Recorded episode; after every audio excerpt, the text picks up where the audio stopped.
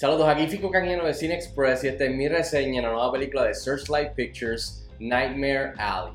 Esto es un thriller psicológico neo-noir que tiene una duración de 150 minutos, está dirigida y escrita por Guillermo del Toro y protagonizada por Bradley Cooper, Rooney Mara, Willem Dafoe, Kate Blanchett, entre otros. En cuestión de la historia, la película sigue a este carismático cirquero protagonizado por Bradley Cooper que es consumido por su gran ambición bueno, y rápido al grano, ¿qué tal está Nightmare Alley? Yo soy un gran fan del cineasta Guillermo del Toro y siempre estoy looking forward y loco por ver lo nuevo que trae a la mesa porque es uno de los directores con, con mejor visión y la ambición más ambiciosa eh, del séptimo arte de esta generación y siempre estoy ansioso, emocionado de ver qué es lo que trae a la mesa y esta película es una de las mejores producciones del año, eh, o sea, de alto calibre, el elenco buenísimo, pero lamentablemente yo terminé decepcionado pues, y mm, fue una experiencia similar a cuando terminé de verla a con otra película de como Crimson, Crimson Peak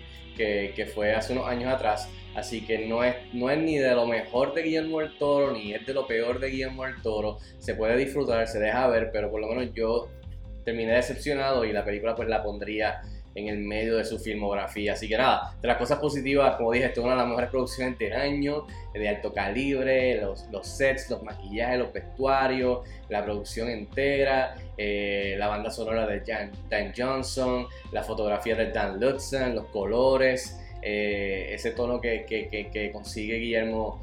Eh, con Dan Lutzen en la fotografía, con está, está espectacular, o sea, la película es bien bonita, o sea, en cuestión de, fotografía, se deja ver, la música, los sonidos, todos de alto calibre.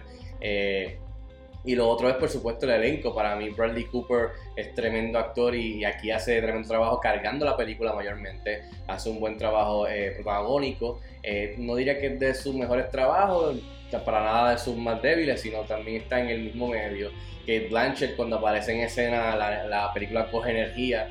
Eh, y de verdad que el resto, Ronnie Mara, Willem Dafoe, que es buenísimo, eh, y otros actores veteranos, especial Ron Perlman, que lo conocemos de las películas de Hellboy, así que el elenco entero, la producción entera, el director, todo, todos los muñequitos eh, son muy buenos, de los mejores en Hollywood ahora mismo, así que en realidad todo está espectacular, lamentablemente para mí es la historia lamentablemente del lado negativo de cosas que no, me gustaron mucho, que no funcionaron para mí, es eso mismo, en la historia, como dije. La historia parecida a Crimson Peak no me agarró desde el principio. No es una película que me mantenía al borde de mi asiento, eh, eh, que me mantenía curioso, intrigado.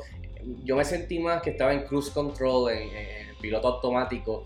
Eh, primero y el segundo acto entra Kate Blanchett y, y llegando al clímax al tercer acto es que se forma el revolú y entonces pues uno está como que, ah, espérate, esto está bueno, se puso bueno, pero lamentablemente esos primeros dos actos se tardan en arrancar, este, es, una historia para mí débil, que yo diría que viniendo de este elenco, viniendo de este talento, debería, ser una historia más poderosa y más este, pulida, diría yo. Es una historia débil, bastante mundana, bastante, tú sabes, que se arrastra hasta que por fin comienzan a, comenzar a, pasar cosas. Y lamentablemente, pues ya cuando llegamos a ese tercer acto, que hay que se pone buena la cosa, eh, y el, el, slow burn a llegar a ese tercer acto, lo que sucede no justifica que se haya hecho de esa manera, a ese ritmo a fuego lento.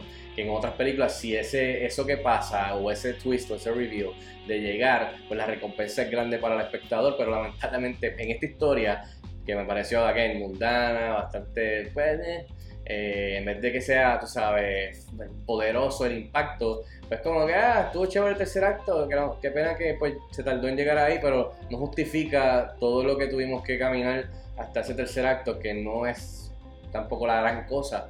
Así que ese es mi mayor problema con Nightmare Alley. En fin, yo le doy 2.5 estrellas de 5 estrellas a Nightmare Alley, que como dije es una de las mejores producciones overall del 2021, pero lamentablemente una historia bastante floja y débil, pues a mí no me agarró como audiencia. Así que nada, 2.5 estrellas de 5 estrellas a Nightmare Alley, está disponible ahora mismo en cines. Si tienes la oportunidad de verla, déjame saber si estás de acuerdo conmigo o no. Escríbeme en los comentarios como de costumbre. Hasta la próxima. Nos vemos en el cine.